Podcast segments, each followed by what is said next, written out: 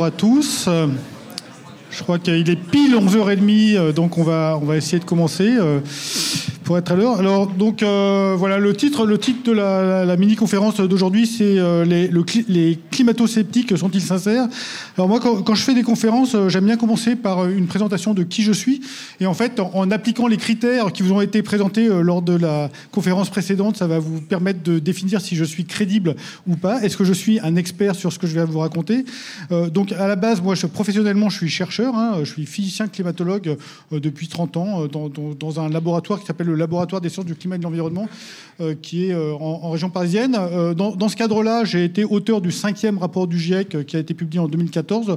par contre, je n'étais pas auteur du, sixième rapport qui vient, de sortir. Dans un cadre non professionnel, je suis très actif dans une association qui s'appelle l'Association française pour l'information scientifique. J'en suis même le président depuis 2020. Et donc, c'est une association qui, justement, essaye de faire du debunk, enfin, qui lutte contre les, pseudosciences. Et on a un gros stand à, l'entrée de, de l'Agora, là, juste juste, à côté de l'entrée. Je vous encourage à, aller voir. Notre, principale activité, c'est d'éditer une revue qui s'appelle Science et pseudosciences. Et donc, vous en avez euh, tout un tas euh, à, disposition. Il y en a même, on, même on offre le, dernier numéro euh, uniquement pour les personnes qui sont intéressées. voilà. Et puis, je suis assez actif sur, sur Twitter, sur toutes les affaires climat, climat énergie, justement. Et puis, je suis auteur de deux livres grand public. Bon.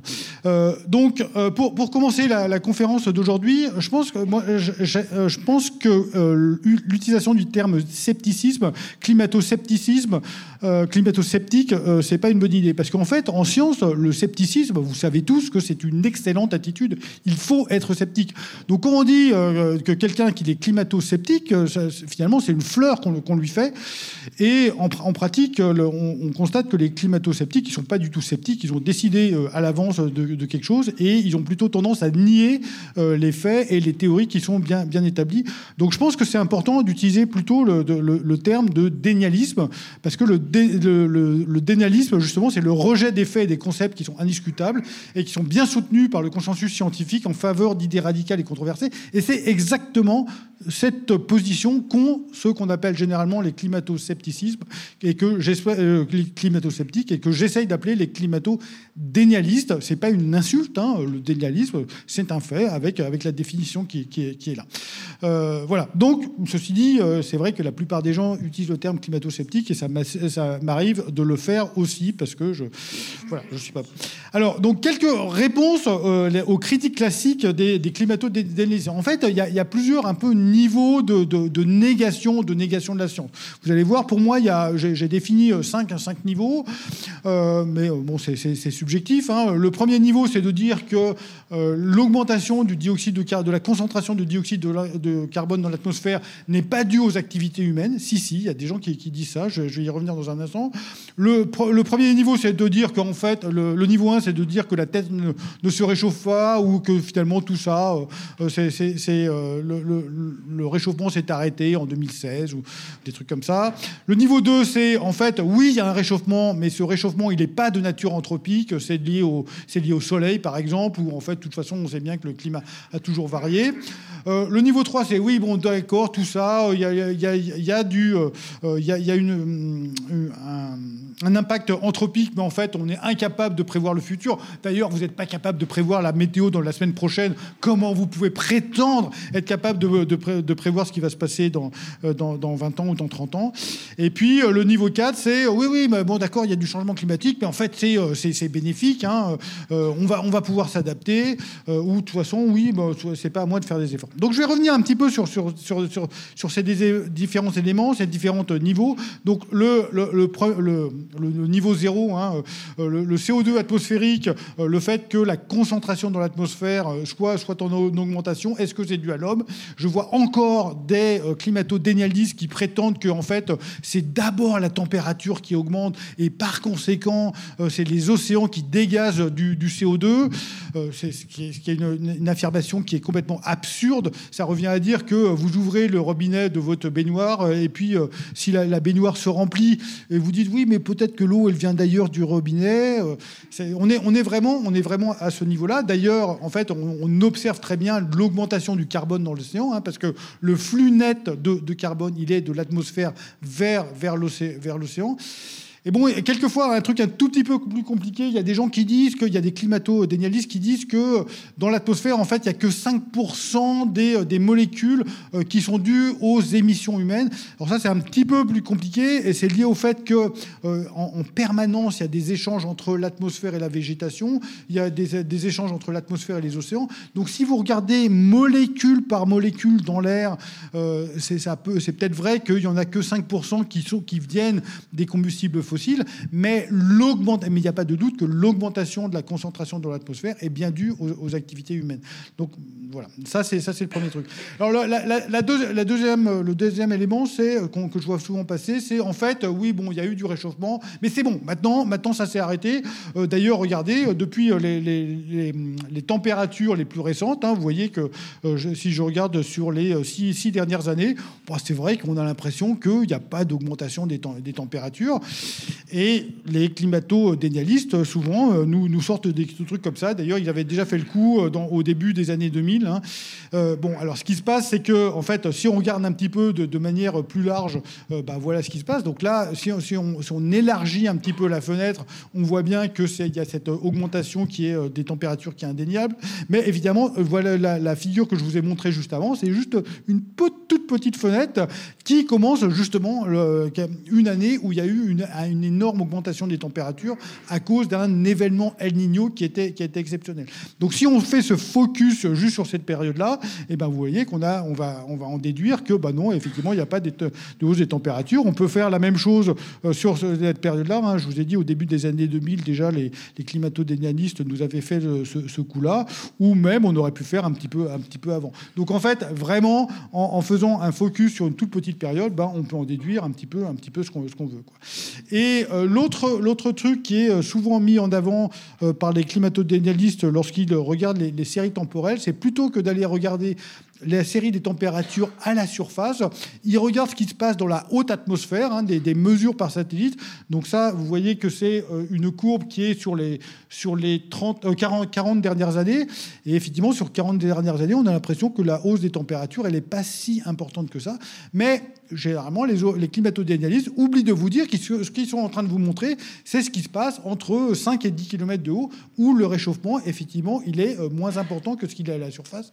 Mais finalement, mais, je pense que le réchauffement à la surface, là où il y a l'essentiel de la biodiversité, est infiniment plus important que, ce qui se passe dans la, haute atmosphère. Alors, il y a juste un point quand même où les, euh, climatodénialistes insistent, et là, ils n'ont pas tort, c'est dans les tropiques, quand on regarde un petit peu ce qui se passe dans la, la de milieu de l'atmosphère euh, dans les tropiques, euh, bah là, on observe effectivement une augmentation des températures qui est plus faible que ce que les modèles anticipent. Donc, euh, donc ils insistent là-dessus, ils ont raison, c'est effectivement un, problème pour l'étude, pour la, modélisation du climat. C'est quelque chose où il y a un désaccord aujourd'hui entre les observations et la modélisation. Mais par contre, ce qui se passe à la surface, euh, il, y a, un bon accord entre euh, les modèles et les, euh, modèles et les observations. Une autre manière de, dire les choses, c'est euh, le climat, enfin le niveau 2, c'est le oui, bon d'accord, il y a un réchauffement climatique actuel qui est observé, mais de toute façon, on sait bien que le climat a toujours varié, donc il n'y a rien de particulier aujourd'hui. Et donc ça, c'est vrai. Hein, donc euh, sur la, figure que je vous montre là, en fait, à gauche, vous avez euh, une image de la Terre, enfin une image d'artiste de la Terre telle qu'elle est aujourd'hui. Hein, donc, mais simplement, c'est une image d'artiste, c'est débarrassé, débarrassé des nuages. Donc vous reconnaissez la l'Amérique du Nord euh, à gauche, l'Europe à droite, euh, l'Afrique en bas à droite. Et puis euh, tout en, tout en haut, là, vous reconnaissez le Groenland et puis, et puis un peu une tache, de, une tache blanche qui est la, surface de banquise. Ça, c'est un peu l'image de la Terre à la fin de l'été. Et en fait, si vous avez à droite, bah, c'est la, même chose, simplement il y a 20 000 ans. 20 000 ans, c'est pas il y a si longtemps que ça. Hein. Typiquement, les grottes de Lascaux, c'était, c'était à ce moment-là. Et donc, vous voyez qu'il y a 20 000 ans, le climat, il n'était pas du tout le même qu'aujourd'hui, puisque il y avait une énorme énorme calotte de glace sur ce qui est aujourd'hui le Canada. Il y avait aussi une grosse calotte de glace qui est sur ce qui est aujourd'hui, enfin sur ce qui est le, nord, le nord de l'Europe. Et puis vous voyez que la surface de banquise, elle était beaucoup plus étendue qu'aujourd'hui. Donc, est-ce que le climat a changé dans le passé? Bah oui, le climat a changé dans le passé pour des causes qui sont manifestement pas anthropiques. Simplement, ces causes, elles sont inverses. En tout cas, pour ce que, je vous montre là, la, la cause, c'est simplement l'orbite de la Terre autour du Soleil qui varie, qu'elle varie lentement. Hein, c'est pas des trucs qui se passent sur une de 10 ans, mais sur des échelles de quelques centaines, voire quelques milliers d'années. Vous avez ces modifications des paramètres de l'orbite autour du Soleil qui, du coup, a ce, type d'impact. Il y a d'autres causes sur, euh, pour, qui sont naturelles du, de, variation du climat. Hein. On peut penser justement l'irradiance solaire, hein, la, puissance du Soleil. On peut penser aux éruptions volcaniques. Mais, le, mais le fait qu'il y ait eu des changements climatiques dans, dans le passé n'invalide pas le fait que, aujourd'hui, que le changement climatique qu'on a aujourd'hui est bien dû aux, activités humaines. Un, autre, une autre manière de, dire, enfin, une, autre chose que les, les climato-dénialistes aiment bien mettre en avant, c'est que c'est des cycles, en fait. Hein, le climat, finalement, ça passe par des cycles. Et là, je vous ai extrait une, une figure d'un de mes, euh, un de mes euh, copains, entre guillemets, euh, François, François Gervais, euh, qui est un professeur retraité de, physique, hein, donc quelqu'un qui est a priori crédible quand même, un gars professeur classe exceptionnelle dans une université. et puis en fait, quand il est parti à la retraite, il s'est mis à s'intéresser, à décider qu'il allait s'intéresser au climat, et il a sorti pas mal de bouquins dans, le, dans lesquels il raconte beaucoup de bêtises, mais simplement, puisqu'il est professeur d'université, et eh ben, il a une, once de crédibilité, et bien évidemment, les climato-dénialistes mettent mettre, ce gars-là en avant. Bref, dans un de ses bouquins, il a sorti cette, cette courbe-là en disant bah, regardez, euh, ça c'est la courbe des températures, et on voit bien, moi j'arrive à l'approximer euh, extrêmement bien avec simplement une sinusoïde et puis, euh, et puis une tendance qu'il explique, qu'il expliquera pas trop. Et puis il dit bah, regardez, finalement, moi j'arrive à reproduire ce qui s'est passé dans le passé beaucoup mieux que finalement tout ce que font les, les, modèles du GIEC. Simplement, quand on regarde un petit peu la, la même chose et qu'on extrapole, donc les, les, figures en noir, c'était le, les, données qu'on avait à l'époque jusqu'à ce qu'il publie son bouquin, et puis en rouge, c'est les données qu'on a depuis. Vous voyez que euh, son modèle de climat euh, qui est, montré en bleu, eh ben, on ne peut pas dire que ses capacités prédictives soient, euh, soient exceptionnelles. Au contraire, enfin, pour moi, ça invalide complètement cette, cette idée que, que, ce sont, que, en tout cas, que c'est les cycles qu'il avait cru voir expliquent la, hausse, la hausse des, températures. Un, autre truc, une autre pseudo-théorie qui est souvent mise en avant par les climato-dédialistes, c'est le fait que le réchauffement climatique qu'on a, qu'on a actuellement, euh, il n'est pas du tout lié au gaz à effet de serre. En fait, c'est le soleil. On, sait tous que le soleil varie. Et euh, bon, y a, y a, il peut y avoir des, interactions entre les particules euh, qui viennent du, cosmos et qui vont générer des, enfin, qui vont favoriser la génération de nuages. Et donc, quand il y a des nuages, et ben, ça réfléchit les rayons du soleil et donc ça va refroidir le climat. Voilà, voilà un peu un truc qui est, enfin, est mis avec quelques mots, quelques phrases, mais qui n'a jamais été quantifié. Ça, c'est une théorie qui, en particulier, a beaucoup été mise en avant par, euh, par Courtillot, hein, qui, est, qui, est, un, géophysicien qui était très très bon dans, dans, son domaine, mais qui a dit euh, beaucoup de bêtises euh, sur le climat, simplement lui aussi, puisque c'était quelqu'un qui était un scientifique, qui était tout à fait reconnu dans son domaine. Et eh ben, effectivement, ça lui donnait une certaine crédibilité. Donc, c'est quelqu'un qui a été beaucoup mis en avant par, par les climato-dénialistes. Euh, bon, je pense qu'il s'est un peu arrêté de, dire, ces trucs-là, mais on a encore, enfin, quand, quand je débat avec les climato-dénialistes, c'est encore un sujet qui revient, euh, euh, très souvent. Euh, ensuite, un autre argument, c'est souvent de nous dire oui, bon, d'accord, jusqu'à présent, les, les, modèles, bien, ils ont bien anticipé le, réchauffement climatique, mais en fait, euh, je, pense que, c'est souvent je pense que euh, les modèles, ils surestiment le changement climatique dans, le, futur, et, de toute façon, on est sûr de rien. Et d'ailleurs, il est bien connu que les modèles ont toujours surestimé le changement climatique. Alors ça, c'est pas vrai, c'est vraiment pas vrai du tout. Là, je donne un exemple sur la gauche. En fait, c'est des simulations de la surface de banquise qui avaient été faites par les modèles. C'était un peu les, trucs que je montrais en noir. Et puis, euh, c'est ce qui avait été observé là. Bon, je me suis, c'est une courbe qui date, un peu, mais c'est quelque chose qui avait été fait euh, euh, au, milieu des années, des années 2010. Et donc, en fait, sur, pour ce qui est de la diminution de la, banquise, de la surface de banquise, manifestement, cette diminution de la surface était beaucoup plus rapide que ce qui avait été anticipé dans les modèles. Donc, on peut dire, bah, tiens, vous voyez bien, euh, euh, les modèles, euh, finalement, ils ne sont pas si bons que ça. Effectivement, pour tout ce qui est cryosphère, les modèles, ils ne sont pas, pas si bons que ça. Mais en tout cas, avec cet exemple, on ne peut pas dire que les modèles ont tendance à toujours surestimer le changement climatique. Voilà un exemple où les modèles ont plutôt sous-estimé le changement climatique. Et pour ce qui est des, températures, en fait, on peut revenir en arrière, on peut regarder un peu ce qui avait été fait par les modèles de climat, ce qui avait été publié euh, dans, le, rapport du GIEC, dans le troisième rapport du GIEC qui est sorti au, début des années, des années 2000. Donc vous voyez que la, courbe en grise, euh, c'est un, peu l'enveloppe des, modèles qui, faisaient des prédictions à l'époque. Et la courbe en noir, la, courbe en noir, c'est la moyenne de ces modèles. Et les courbes colorées, c'est différentes estimations de la température euh, moyenne, moyenne de la Terre. Et donc vous voyez que bah, finalement, il y, a, quand même un très bon accord. Enfin, en tout cas, le réchauffement observé, il est parfaitement cohérent avec ce qui avait été prévu euh, au, début des années, des années 2000, donc sur, sur une vingtaine d'années. Donc, euh, ce n'est pas une preuve pour le futur, mais en tout cas, c'est une réponse à ceux qui disent que les modèles ont surestimé le changement climatique. Ce n'est pas vrai du tout, en tout cas sur, sur cette, période-là. Dernier, euh, euh, argument qui est souvent euh, sorti par les climato-dénialistes, en fait, il y, a un petit peu une continuité, et, maintenant celui qui sort aujourd'hui, c'est plutôt celui-là que, les, premiers qui ont été largement, largement niés maintenant.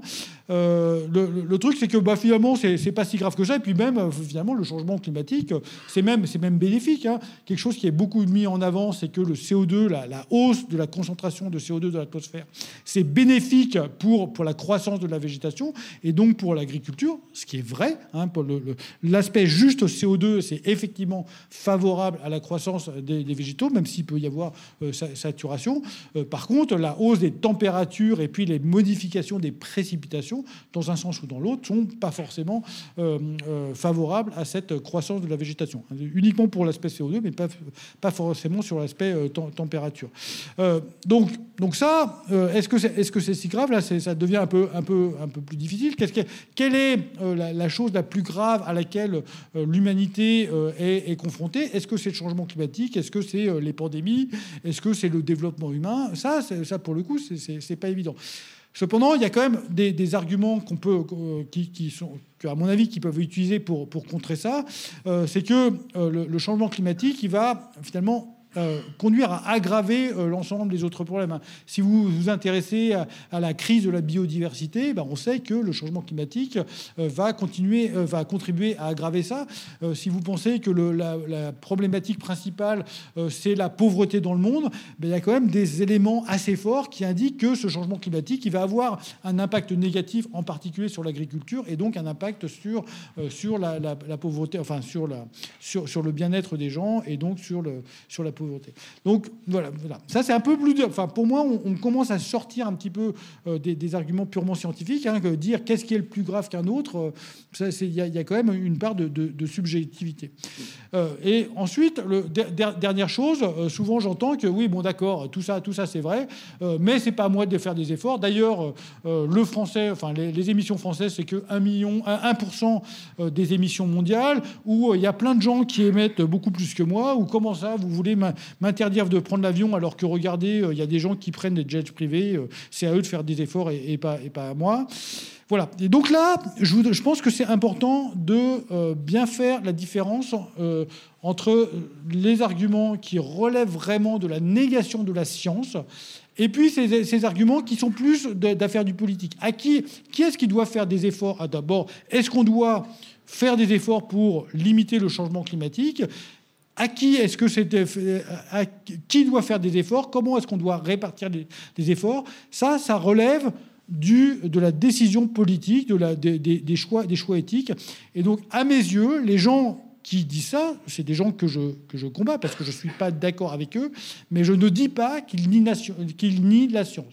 Je, je pense que je, les gens qui disent c'est pas moi de faire des efforts, euh, pour moi, ce ne sont pas des climato-dénialistes. Euh, et donc, il faut vraiment faire, faire, faire, la différence. Donc, jusqu'à présent, je n'ai pas trop répondu au titre de la conférence. Alors, on va essayer de le faire. Mais en fait, je suis un peu gêné parce que euh, finalement, est-ce que les gens, est-ce qu'ils sont sincères ou pas ben, c'est plutôt, c'est un sociologue, c'est normalement un sociologue de, de répondre ça. Donc là, je, vais vous donner mon opinion, mais ce n'est plus vraiment une opinion d'expert. Enfin, j'ai un peu d'expertise parce que j'ai beaucoup échangé avec les climato-dénialistes, mais je suis physicien, je ne suis pas psychologue, et donc peut-être que je vais vous dire, des bêtises. Alors, mon expérience, c'est que la plupart des gens avec qui j'ai, la, plupart des climato-dénialistes avec qui j'ai pu échanger, en fait, à mes yeux, ils étaient de bonne foi. Ils avaient lu des trucs, ils croyaient que c'était vrai, ils y avaient fait confiance, et puis ils avaient été, ils bernés. Euh, donc, ces gens-là, pour moi, ils étaient, essentiellement mal informés. Euh, et donc, euh, voilà. Donc, à, mon avis, ceux-là, ceux ils étaient de bonne foi, effectivement. Maintenant, il y en a d'autres avec qui j'ai échangé aussi, qui se sont beaucoup intéressés à la, question, qui ont vraiment travaillé les différents arguments, et eux, manifestement, la bonne foi ne peut pas être retenue. Alors, je vous donne un exemple ici euh, qui est, euh, le, je, vous ai parlé de, François Gervais tout à l'heure, le professeur euh, de, l'université de Tours retraité. Donc je vais donner un exemple de, genre de choses qu'il a fait. Et donc vous voyez que là, bon, là c'est en haut à gauche, vous avez la, courbe des, températures au cours, du temps. En fait, on, peut regarder sur une longue période, hein, sur la période 1951-2012, et on a une, une, hausse des températures moyennes. C'est ce qui est montré sur la figure de gauche. Et donc le truc en rouge, c'est les observations et puis les, les, les, barres grises, là, c'est les différents modèles. Donc vous voyez que sur cette longue période, eh ben, il y a un assez bon accord entre le rythme d'augmentation des températures et puis ce que disent les différents modèles. Maintenant, si on regarde sur une période euh, plus euh, différente, hein, sur, sur la, période qui est là, 1984-1998, eh ben, là, vous voyez que c'est la figure du milieu. Eh ben, la, hausse des températures observées, elle est plutôt plus rapide que ce que nous disent les modèles. Et puis ici, au contraire, vous regardez sur la période de 98-2012, eh ben, vous voyez que là, c'est une période, je vous ai déjà montré tout à l'heure, où il y avait une stabilité des températures. Et donc là, sur cette période-là, eh ben, c'est la figure de gauche. Eh ben, il y a, y a euh, les, manifestement, les modèles nous disent que la hausse des températures est beaucoup plus rapide que ce que disent les observations. Donc tout ça, les, trois figures qui sont, euh, qui sont en bas à droite, c'est des figures qui sont, qui sont dans le rapport du GIEC, où tout ça, c'est discuté. Euh, variabilité naturelle, attention, il faut prendre des grandes périodes pour avoir la stabilité. Et puis voilà, dans le rapport, dans le bouquin de Monsieur Gervais, vous avez cette figure-là. Et uniquement cette figure-là. Et ils discutent rien d'autre. Et ils disent, regardez, vous voyez bien que les modèles du GIEC qui surestiment le réchauffement climatique. Je pense que là, on ne peut pas croire à la bonne foi. Le gars, il est allé chercher cette figure, il a, il a fait son extrait, il a pris que celle-là. Pour moi, il ne peut pas y avoir de la bonne foi. Donc il y a aussi des manipulateurs un autre exemple, ça, date un peu, Claude Allègre, dans un de ses bouquins, vous aviez une, figure, donc la courbe en rouge, là, c'est ce qu'il y avait dans, un, dans un article, et il disait, bah, bah voilà, c'est un article, donc c'est la, température sur, sur 1500 ans, mais uniquement en Scandinavie. Hein, donc c'est pas du tout un truc, un truc global.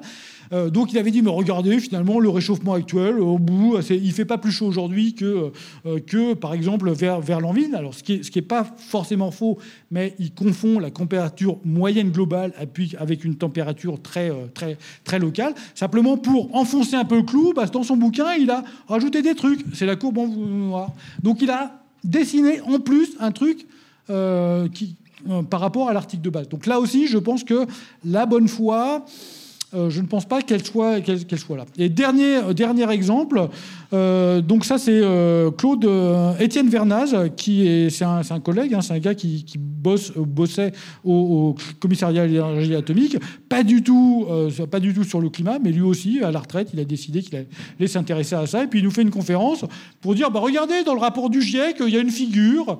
donc moi je, vous montre une figure qui est extraite du, rapport du GIEC, et elle montre que les températures aujourd'hui, bah, finalement elles sont plutôt plus faibles que ce qu'on avait, euh, euh, que ce qu'on avait pendant, euh, autour de la pendant le, au, Moyen Âge. Et d'ailleurs, au Moyen Âge, il fait 2 degrés plus chaud qu'aujourd'hui. Ils disent, mais j'ai rien inventé, c'est une figure du GIEC. Et en fait, quand, on va regarder, alors d'abord, c'était dans le premier rapport du GIEC en 1990, à l'époque où la paléoclimatologie n'était pas trop développée, on trouvait effectivement cette, cette figure qui est montée à droite. Simplement, là où il y avait, l'auteur a rajouté moins 2, moins 1, 1, 2 qui dit ah, quand même plus de degrés, ben, en fait, euh, dans la figure du GIEC, c'était pas moins 2, c'était plus ou moins 0,5. Ce qui est quand même pas pareil. Quoi. Voilà, donc ça aussi, c'est euh, la, manipulation. Bon, je crois qu'il faut que je, je termine. Donc, je monte mes conclusions. Euh, le changement, donc les conclusions, le changement climatique, il est bien là. Il a déjà des impacts sur le bien-être, les infrastructures et les écosystèmes. C'est ça, c'est la science, c'est la science qui nous dit ça. La science, elle nous dit aussi qu'il y a des choses qu'on comprend, il y a des choses qu'on ne comprend pas. La hausse des températures, l'impact sur le cycle de l'eau, la hausse du niveau des mers, tout ça, ça fait partie des choses qui sont bien comprises. Mais il est vrai qu'il y a encore des incertitudes hein, sur le climat, sur par exemple la cryosphère, hein, comment, à quelle vitesse euh, les, euh, le Groenland ou l'Antarctique vont, euh, vont, vont, perdre de la masse. Ça, il y a, des incertitudes importantes sur, sur les mécanismes. Il y a des incertitudes importantes sur comment la végétation va réagir au cycle de l'eau. Il y a des incertitudes importantes sur comment le changement climatique va avoir un impact sur le nombre de cyclones. Voilà. Donc tout ça, euh, tout ça c'est vrai. Il faut insister sur le fait qu'il y a des choses dont on est sûr, mais il y a aussi des choses sur lesquelles il y a des incertitudes. J'ai voilà, euh, même si ça ne fait pas directement partie de, mon, de, de ma compétence directe mon sentiment, c'est qu'il y a une majorité de climatodénialistes qui sont de bonne foi, mais il y a aussi des, des, des manipulateurs. Et en fait, le problème, c'est que ces manipulateurs euh, ont, un, ont, un, impact euh, sur tout le monde. Je dois m'arrêter, donc je m'arrête.